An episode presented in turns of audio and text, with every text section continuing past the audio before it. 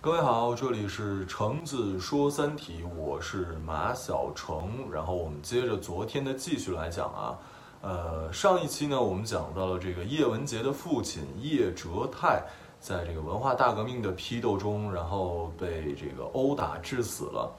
之后呢，他的母亲也就改嫁了。想想叶文洁这样的出身，他肯定不会有什么好的下场。之后呢，他两年之后被调到了大兴安岭。这个地方是干嘛呢？是大家在文化大革命期间，不管你是什么样的身份啊，当然了，如果你的身份好一点的话，你可以去当兵。那个时候的年轻人似乎最好的选择就是当兵。然后其他的人，比如说这个，算是这个怎么说？你的背景不是特别好的，比如说黑五类啊，这黑五类具体是什么？大家可以去查一下。很明显，叶文洁是属于这个成分不好的人。在这可以额外说一个其他的，就是我的爷爷，对他呢，其实，在那个时候上到小学六年级，是一个挺有文化的人，然后当到了大队的书记，但最后他变成了一个老农老农民，然后一辈子是这样，就是因为他的呃亲生父亲是当过国民党，就因为这样，就爷爷在那个时代其实是很有文化的人，正常来讲。可以当官的吧，但就是因为你的这个成分不好，所以说就只能一直也郁郁不得志啊。爷爷这辈子最大的梦想就是可以入党，但是他并没有成功。说远了，我们说回叶文洁。叶文洁被发配到了这个大兴安岭这儿，这是干嘛呢？这是一个这个兵团，这个兵团在伐木。有一天啊，就听见有人在山上喊“顺山倒”啊。这其实是伐木的一个怎么讲呢？应该算是技巧吧。就是这个树啊，你如果正常锯的话，如果你只锯一面的话，当然具体的这个技巧我不是很清楚啊。就反正你怎么锯，它一定得倒在没有人的那一面。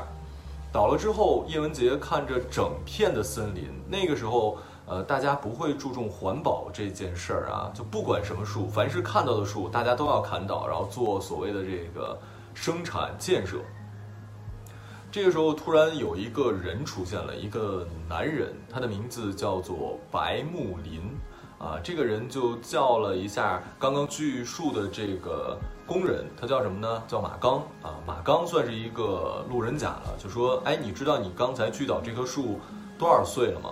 那查一下呗，查一下这个我们的年轮嘛，嗯，稍微有点知识的人，大家自然生物课都学过，查年轮，查了一下，说这棵树已经三百二十多岁了。然后白木林就说：“你没有什么感受吗？啊，我有什么感受啊？因为这个马刚应该就是当地的一个普通人啊，没受过什么教育。这马刚，呃，他肯定不会想出什么更加高深的。但是白木林他是一个受过教育的，而且可以看得懂这个英文书的，是一个高级知识分子。”他就说：“你看这个树活了三百多年，但是你锯这棵树花了多长时间啊？”马刚特骄傲说：“我三分钟啊！我到哪个生产队，哪个生产队肯定就是流动红旗。”他还挺骄傲的，说：“但你不觉得这样的话很残忍吗？”结果马刚怎么会理解这些？都不用说那个时代，你现在跟很多人讲，你说破坏自然会如何如何，没有人会理解的，他们只会觉得这跟我有什么关系吗？但是这些话其实触动了谁呢？在旁边的叶文洁，因为叶文洁是搞天体物理的嘛。我都说了，他的父亲叶哲泰因为是一个物理学的大学教授，所以他也是一个高级知识分子。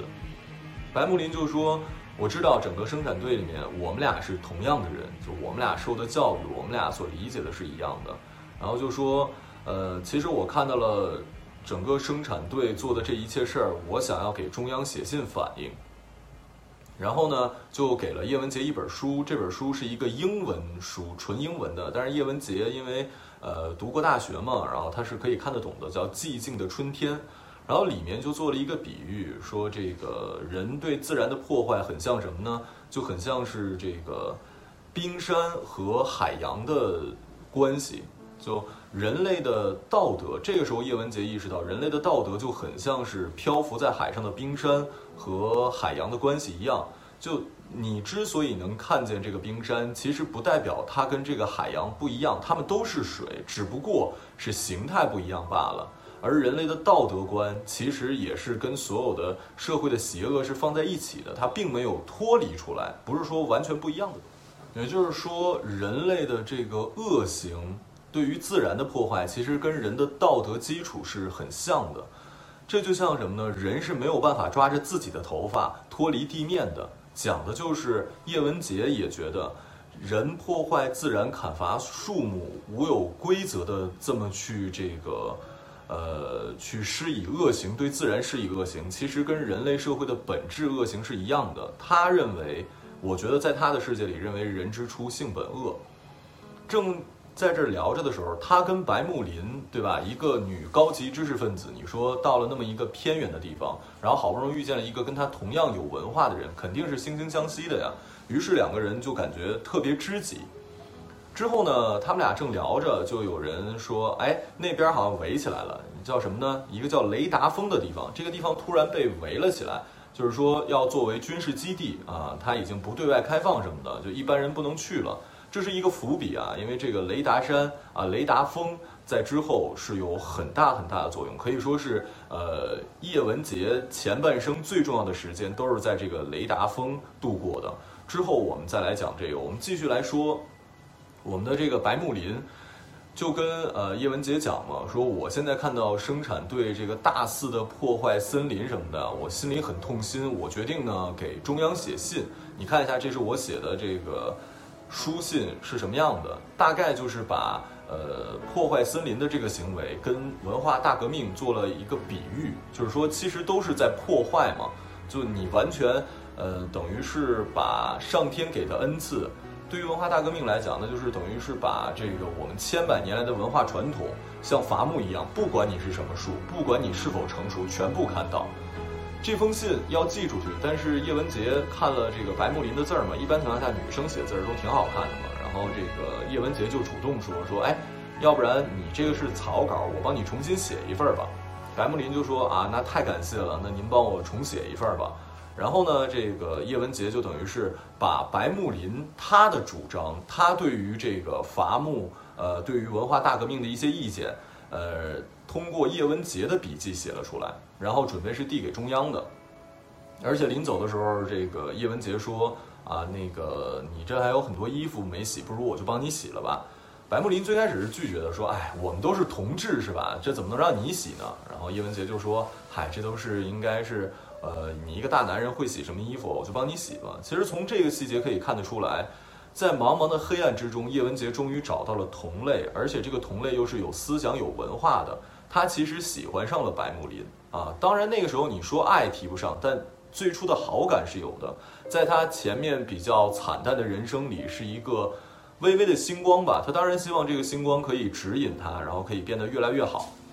可是万万没想到，事情并没有那么美好。这一点点的星光，没想到当走近一看，是一个火星。这个火星，当你看见的时候，它将会把你烧为灰烬。怎么回事呢？过了一段时间之后，突然有这个。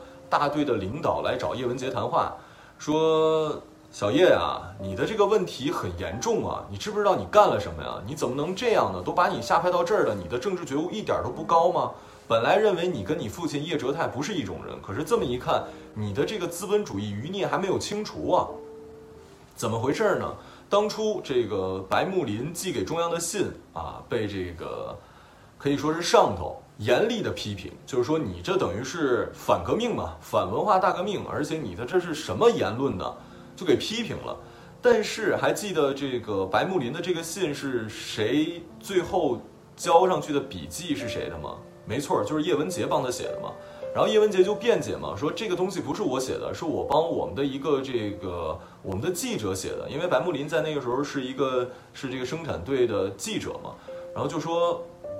呃，我在帮他还没说出那个人的名字，结果领导拍案而起，说叶文洁，你老实点儿，你不要想要诬告好人。白木林同志已经跟我们交代了，这个东西就是你写的，根本就不是他要求你写的。白木林已经想到了你会这么污蔑他，晴天霹雳啊！你能想到吗？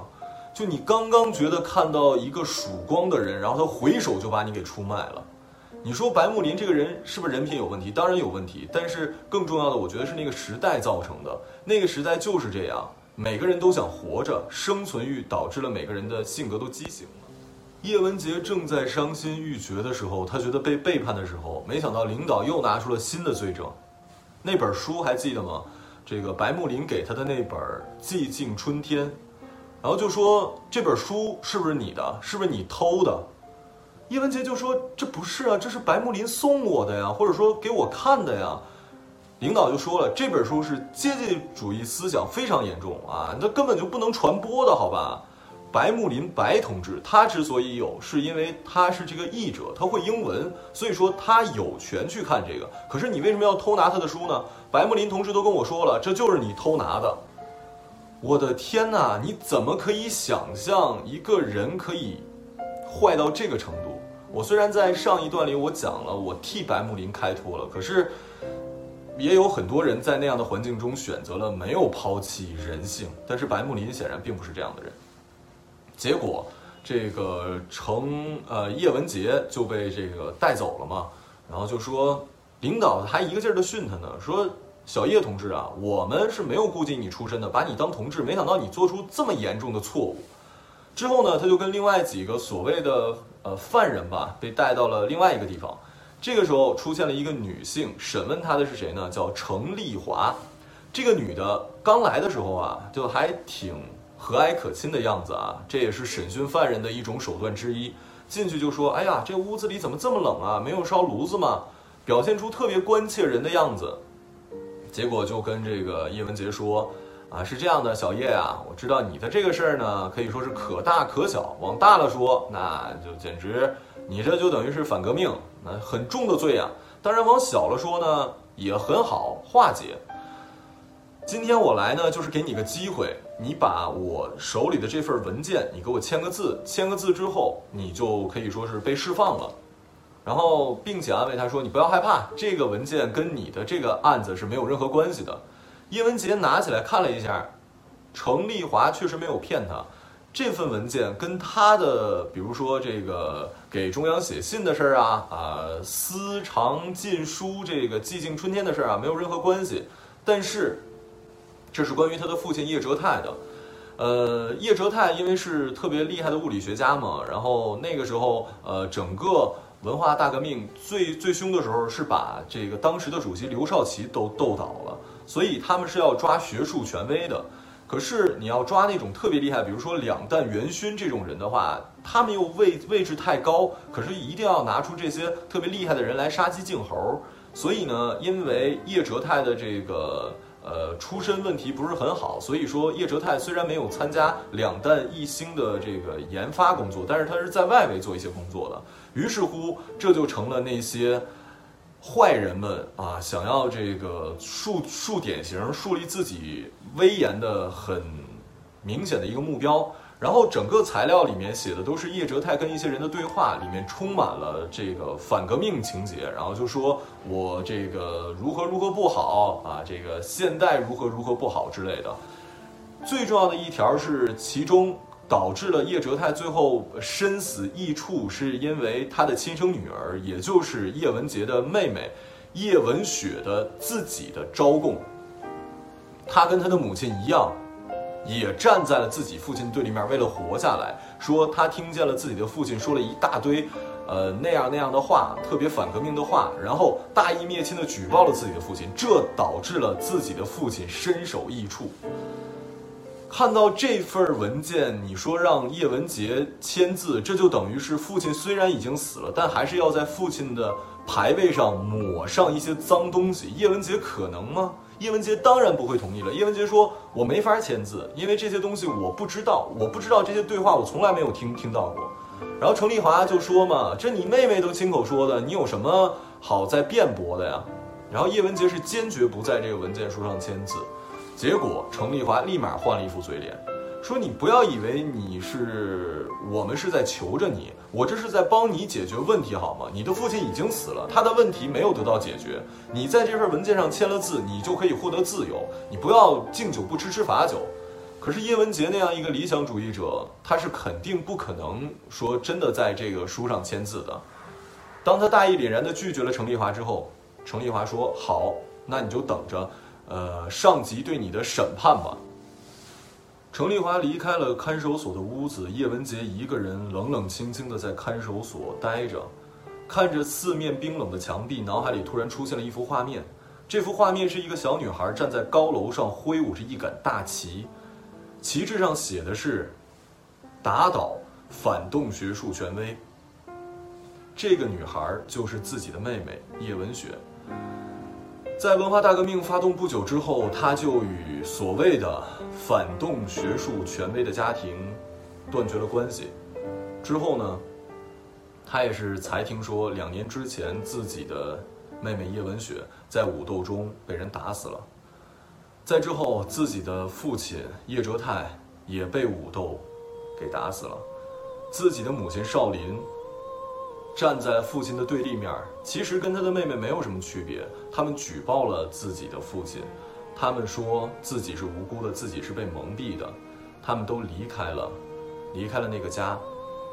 自己本来被发配到这儿的时候已经心灰意冷了，然后以为遇到了爱情，遇到了知音，遇到了同类，结果回首白木林就给他了一个举报。这一切怎么能不让他心灰意冷呢？他觉得这个世界太黑暗了，就如同虽然白木林对他做了那样的事情，可是他觉得白木林说的那个理论是对的，人类。跟邪恶的关系就像是冰山在海里一样，他们没有办法分开的。人类的邪恶其实无处不在的，没有人可以真的从人类的邪恶中脱离出来。就这样，叶文洁不知不觉睡着了。等他再醒来的时候，他发现自己在一个飞机上。醒来之后，看见了两个人。这两个人，一个人穿着一身呃军大衣啊，另外一个人一看像是一个学者。之后介绍说，啊，其中一个是呃雷政委，另外一个呢是杨卫宁。杨卫宁、雷政委，当然叶文洁还不知道是谁啊，但是杨卫宁他是知道的，这是自己的父亲带的一个研究生，非常有天分，也是天体物理学的一个很厉害的一个研究专家。然后呢，这个杨卫宁就跟他介绍说，说我们呢即将带你去到一个呃神秘的军事基地，然后之后的事情我们之后再说。在飞机上，雷政委就跟他说嘛，说这个你的这个罪行还挺严重的，现在组织是给你一个机会，你要好好想，不然的话，那么你的下场可就是非常惨烈了。因为杨卫宁是叶哲泰的学生，所以他是认识叶文洁的。于是乎呢。到了真正的地方，等雷政委不在这个当场的时候，他也跟叶文洁说：“你即将要面对的这个项目其实非常的严密，你只要决定进入这个项目，那么你一辈子都不可能出来了。而且，呃，而刚才雷政委吓你的那个，说你之前犯的罪很重，没有那么重，可能也就个两三年的徒刑而已。”结果，这个到了整个基地的门口，这个地方在哪儿呢？就是我们之前说的那个，呃，这个雷达峰，对，就是他们围起来的那个雷达峰，这是一个神秘的基地啊。马上，叶文洁就要进入他最重要的一个组织，这个红岸啊，红岸组织。在进去之前，呃，杨卫宁让他想清楚，但是叶文洁想都没想，说我要去。杨卫宁再一次提醒他说：“你可能一辈子都出不来了。”可是，叶文洁连一秒钟的犹豫都没有。他说：“我可以一辈子待在这儿，为什么？我开头已经讲了，他对于这个人性，对这个世界，他已经没有任何留恋了。所以，他只要去哪儿，对他都没有什么意义了。而且，他在这儿起码能从事自己喜欢的事业，对吧？”当然了，我们这个视角转到另外一面，这个雷政委就在跟杨卫宁说：“说你就不能给我找点这个正常的人吗？这个叶文洁这个成分不好，你也知道政委嘛，是吧？他其实主要负责的就是这个所谓的呃审核工作人员以及安定民心。然后杨卫宁作为总工程师，这个项目的总工程师，他说我也实在是找不到人了。而且这个叶文洁他是真的有学术基础的，他是很有潜力的，他是最适合这个的。”结果雷政委就说：“那好吧，那就先看他的表现吧。”于是乎，叶文洁就开始了自己在红岸的生活。到底红岸基地是一个什么样的地方？那我们就下期再讲吧。然后感谢各位收看我们这一期的橙子说三体，我们下期节目再见，拜拜。